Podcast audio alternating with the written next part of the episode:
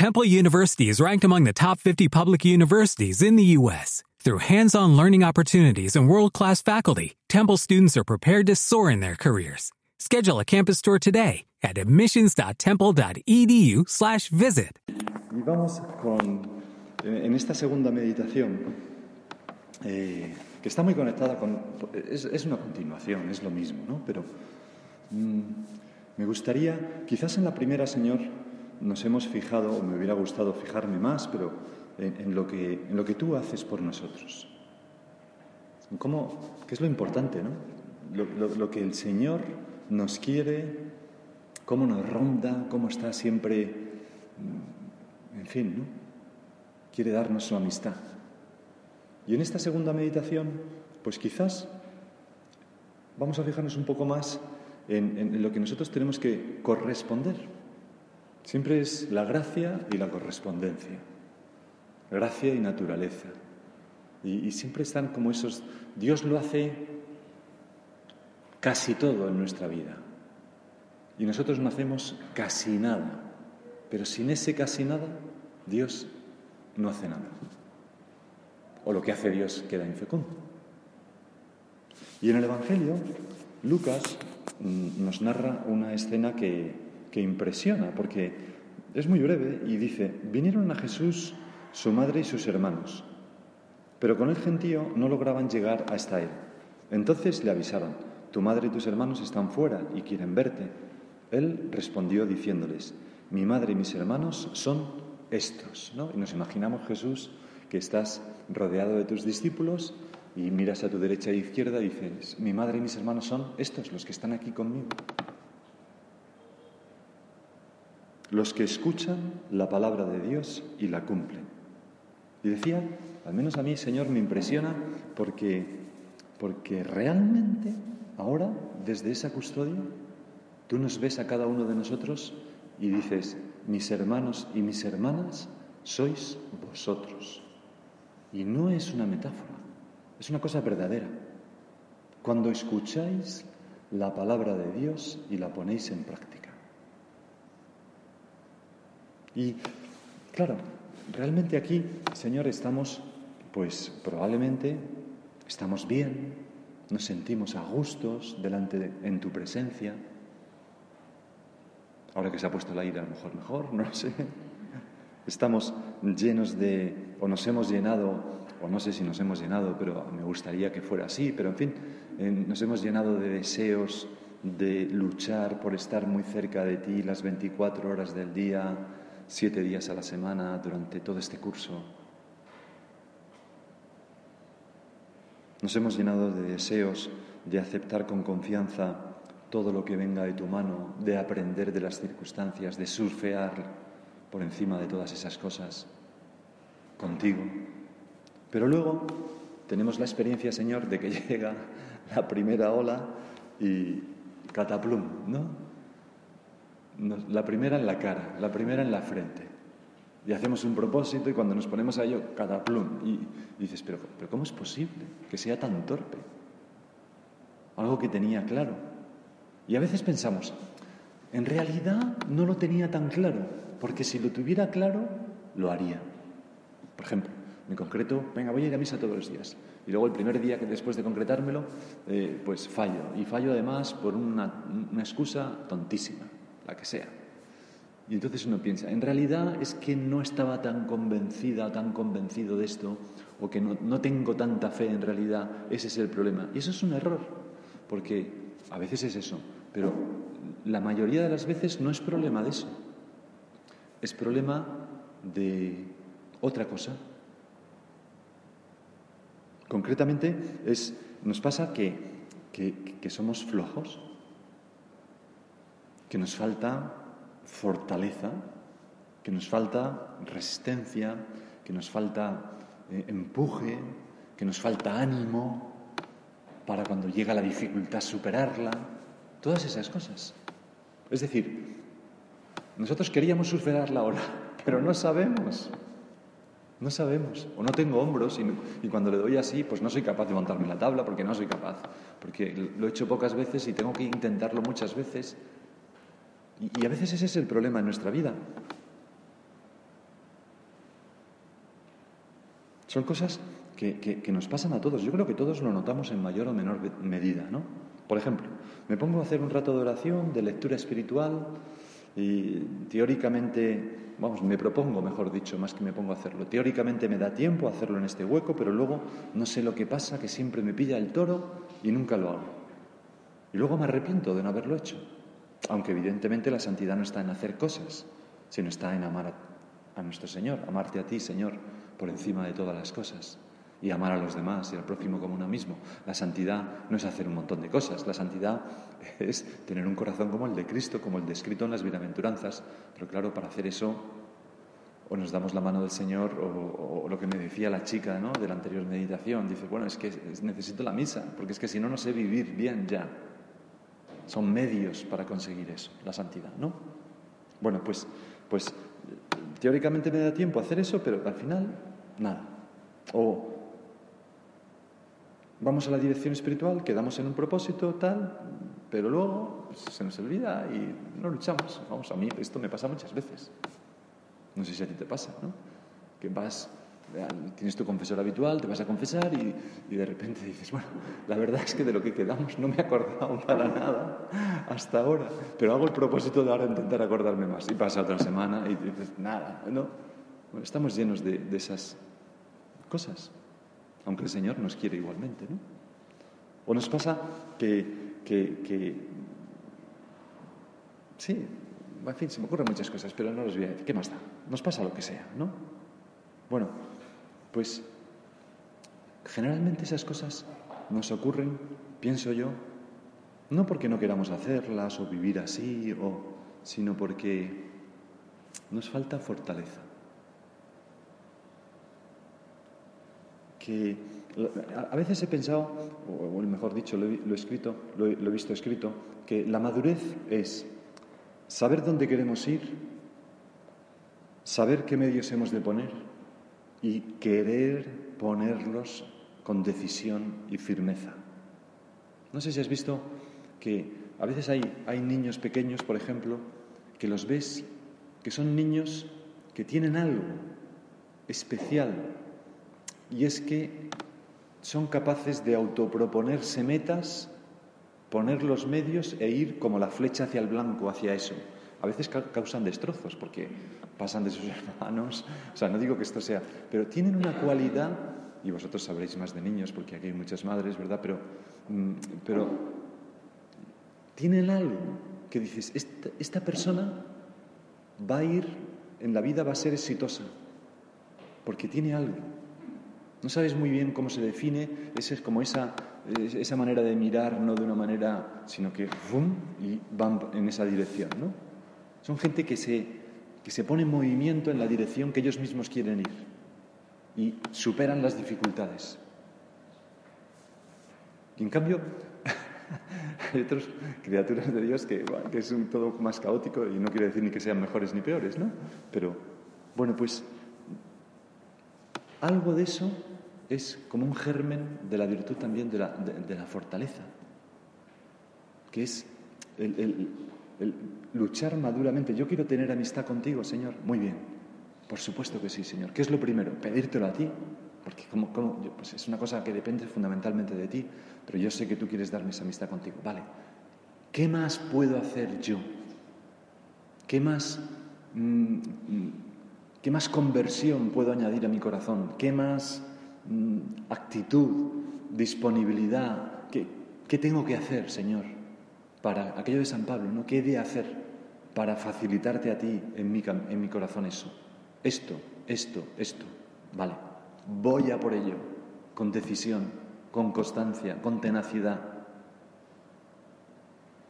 Porque si no, todas las cosas bonitas, bellas, estupendas, tal, pues le obligamos a Dios a hacer un milagro permanente.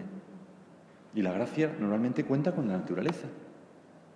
Como, no sé, la, típica persona happy, volviendo al ejemplo de siempre, ¿no? Que, hemos cogido antes, de, pues que va con su tabla, pero no tiene ni idea de hacer surf, se tira allí en las olas, tal, pues, pues no, pobrecillo, claro, es que no hay manera. y se desespera, no, esta no va conmigo porque no, tal, hombre, no, sí que va contigo, lo que pasa es que es tu primer día, o el primer día de esquí, o primer, casi todo lo que, es, lo que es atractivo en la vida requiere un aprendizaje, ¿no? Bueno, pues, del mismo modo, Señor, tratarte a ti requiere también, por mi parte, pues, esa lucha en tenazmente perseguir aquello que a mí me parece valioso y que, creo que es lo que me va a conducir a la meta que yo quiero, que es tener esa amistad profundísima contigo, vivir todo el día junto a ti, sin desanimarme porque no lo consiga la primera, ni la segunda, ni dentro de un año. Pues hay cosas en la vida que se consiguen con los años, lógicamente, pero con los años no esperando la buena de Dios, sino con los años correspondiendo a esa gracia de Dios constante con mi esfuerzo. Por eso es tan engañoso el mensaje cuando se les dice a la gente joven, no, no, Dios lo hace todo, es como, tú no te preocupes, tal, ¿cómo que no? claro que Dios lo hace todo, pero, pero yo tengo que corresponder y acostumbrarme a ser una persona que corresponde al amor, porque si no, eh, el día que me quiera alguien, pues estropearé ese amor porque no he correspondido. Las cosas grandes requieren un recipiente para cogerse, también grande. Yo tengo que trabajar mi corazón para hacerlo mejor receptor de la gracia de Dios y de la amistad con Cristo. Claro que sí. Y la Iglesia lleva dos mil, años hablando de la mística y hablando de la estética, que es necesaria. ¿Cómo no va a ser necesaria? Solamente las personas que no tienen ni idea de esto, porque no lo han experimentado nunca, dejan de hablar de la necesidad de la estética. La gente que se piensa que por decir cuatro frases bonitas, pues ya está solucionado los problemas, pero no. Aparte que hay problemas que no se solucionan, sino que se santifican. Simplemente, siempre estarán ahí, pero yo surfeo por encima, con la gracia de Dios y con un esfuerzo que hay que hacer por nuestra parte. Hay, un, un adagio latino que dice, lo traduzco directamente, que la virtud se perfecciona en la dificultad.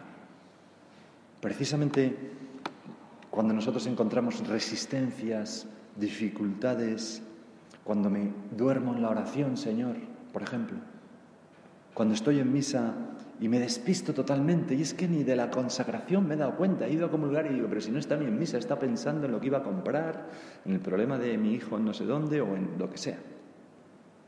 Pues precisamente ahí al notar esas dificultades y al de corazón decir, Señor, perdón, venga, mañana, ¿qué puedo hacer para... Voy a llegar un poco antes y voy a estar un minuto recogiéndome. Voy a sentar en un banco más delante para ver mejor la sagrada forma, lo que hace el sacerdote y meterme en la misa. Y, vamos concretando medios.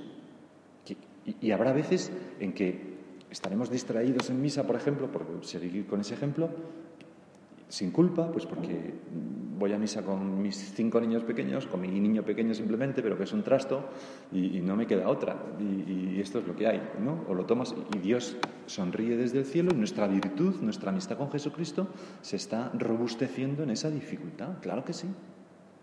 Y de repente un día llegaremos, como me decía el otro día una madre, decía, mire, yo se va a reír, ¿no? Además que estoy viendo ahí gente, ¿no? Dice, yo los momentos más místicos que he tenido en mi vida los he tenido en ese cuartito de cristal donde están con los niños. Que es, que es muy bonito, realmente. ¿no? no los he tenido estando a solas con el Señor en la adoración, sino en los momentos de tocarme la gracia. Pues una persona que ha luchado, eso no sale solo. Eso no es fruto del acaso o de la casualidad. Por eso, Señor, mm, cuando yo encuentre una dificultad, eh, te pido que me des como el tesón interior para verla como una oportunidad que tengo para crecer en esa virtud que me hace falta. Y concretamente en la virtud de la fortaleza que forma parte de todas las demás virtudes. Siempre todas las virtudes tienen como esa constancia en el tiempo que es parte de la fortaleza que son una ocasión para mostrarte mi amor a ti, para unirme a ti, para aceptar tu voluntad que se manifiesta ahora en esas cosas, es lo que hemos leído. Mi madre y mis hermanos son estos, los que escuchan la palabra de Dios, que me habla en una circunstancia también, y lucho por cumplirla.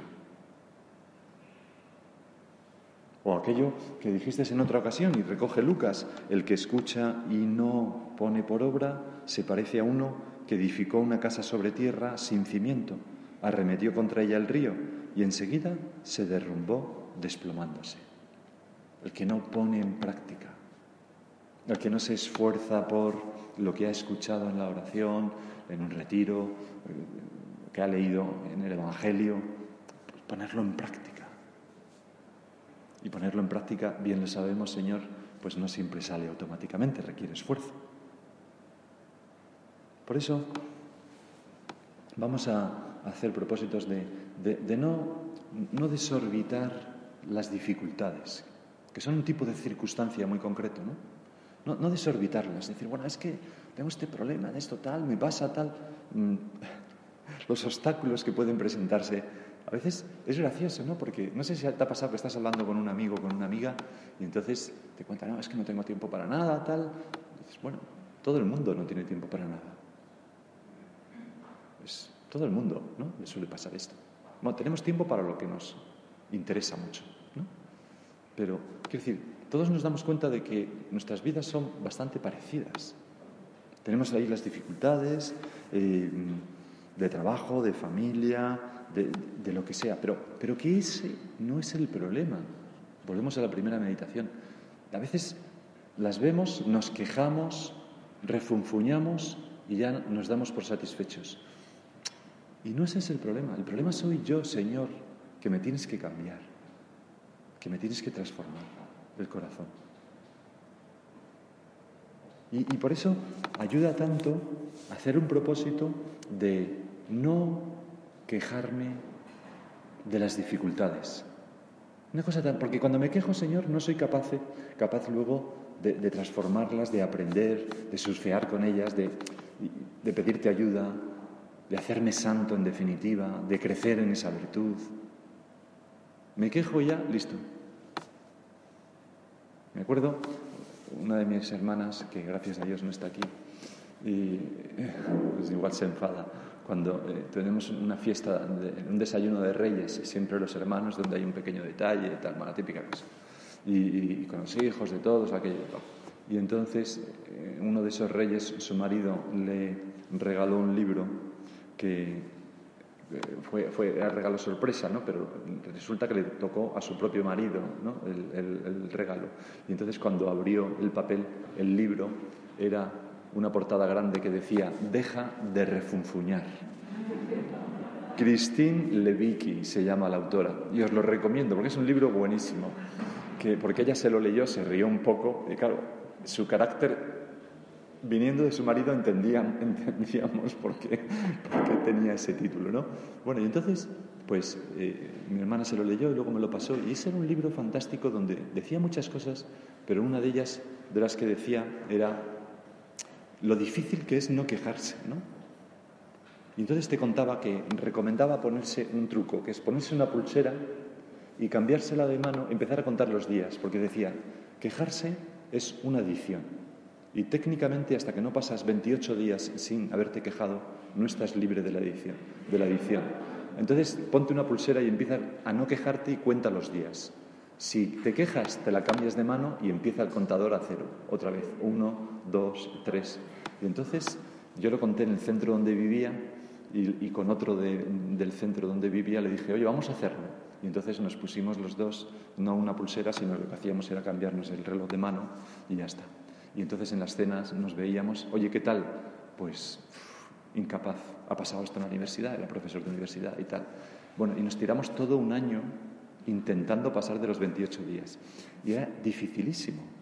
Y me acuerdo que uno de los días que llegué diciendo, ya estaba cerca del hostal, en la cena, pues no sé qué comentario hice, que de repente me miró y me ha dicho, eso es una queja. Y tenía razón. Y ya los veintitantos días, por otra vez vuelta a empezar. O sea, es dificilísimo. Y es un punto, pienso yo, Señor, que es un punto que no nos hace ningún daño, que ejercita mucho nuestro corazón, que es un punto de lucha que nos puede hacer mucho bien. para un año que comienza este año, no me voy a quejar. Voy a vivir las cosas de la mano de nuestro Señor Jesucristo. Voy a ver en lo bueno, lo bueno, en lo malo, lo que hay de bueno también. Por supuesto que yo no me voy a meter de cabeza en las cosas malas, claro que no, eso no lo quiere Dios. Si las puedo evitar, las evito, por supuesto. Pero las circunstancias no van a tener la palabra sobre mi estado de ánimo. Las circunstancias no van a tener la última palabra sobre lo que yo hago. No, no, no va a ser eso. No voy a tener miedo a las, porque he decidido amar, ir por delante, surfear por encima de esas cosas, pasarlas por alto. Pero no pasarlas por alto de no verlas, claro que las veo, sino que me zambullo en ellas y con la amistad de Cristo, que me tira para arriba, vivo un poco por encima de ellas. Un poco, un poco, apoyado en ellas también, pero vamos a pedírselo a nuestra Madre la Virgen. Mi madre y mis hermanos son estos, los que escuchan la palabra de Dios y la ponen por obra. Este piropo nos muestra que la Virgen era una mujer decidida, tenaz, de corazón grande, ¿no? Pero sí, una mujer receptiva a la gracia de Dios, como nadie, por supuesto. Pero también que sabía corresponder, porque si no, tú, Señor, no hubieras dado ese piropo de tu madre, de que es quien escucha y cumple la palabra de Dios. Y cumplir la palabra de Dios, cumplir las llamadas de Dios, no es una cosa tan fácil. No sé, perdonar que insista tanto, Señor, no sé si me estoy haciendo un poco pesado con esta idea, pero me perdonas. No. Las cosas no salen solas. O sea, el corresponder a la gracia es gozoso. Es una maravilla poder sacrificarse por la persona amada. todo eso es fantástico y cuando tenemos mucho amor vamos arrastrados y lo hacemos de mil amores, pero lo hacemos. Nos autodeterminamos a obrar nosotros. No sale solo. La pasividad no es ninguna virtud. Es una falta de virtud. Y la fortaleza es una virtud que lleva a resistir y a cometer grandes cosas por amor a Dios y a los demás. Por eso es una virtud estupenda. Nuestro Señor era así y nuestra Madre era así. Por eso tú, Jesús, dijiste este piropo los que escuchan la palabra de Dios y la ponen por obra. En ese poner por obra se adivina tanto, tanta generosidad de nuestra Madre por su parte, que estuvo al pie de la cruz, sin dudarlo, que estaba pendiente de los demás continuamente, pues vamos a pedirle a nuestra Madre la Virgen que nos ayude a vivir así. Vamos a terminar porque hay luego un funeral, vamos a tener la bendición. Y con eso, Señor, terminamos este primer retiro un poco breve de este curso. Y te pedimos también que pues que estos retiros realmente nos sirvan para acercarnos más a ti, Señor, que realmente escuchemos pues tu voluntad para nosotros en cada uno de estos retiros, que también seamos personas que compartimos si nos hacen bien con los demás y traigamos a muchas personas. Ojalá que este, esta iglesia, bueno, ahora no se puede llenar del todo, ¿no? Por el aforo, pero ojalá que esté llena, repleta, repleta de gente, ¿no? Eh, nos gustaría, ¿verdad? Vamos a pedírselo a nuestro Señor ahora durante esta bendición. Como nuevo cliente de Western Union, puedes disfrutar de una tarifa de envío de cero dólares en tu primera transferencia internacional de dinero en línea. Envía dinero a los tuyos en casa de manera rápida, fácil y conveniente. Visita westernunion.com o descarga nuestra app hoy mismo y tu primera tarifa de envío corre por nuestra cuenta. Aplican ganancias por cambio de moneda. No disponible para tarjetas de crédito y envíos a Cuba. Servicios proporcionados por Western Union Financial Services Inc. NMLS 906983 o Western Union International Services LLS NMLS 9069 85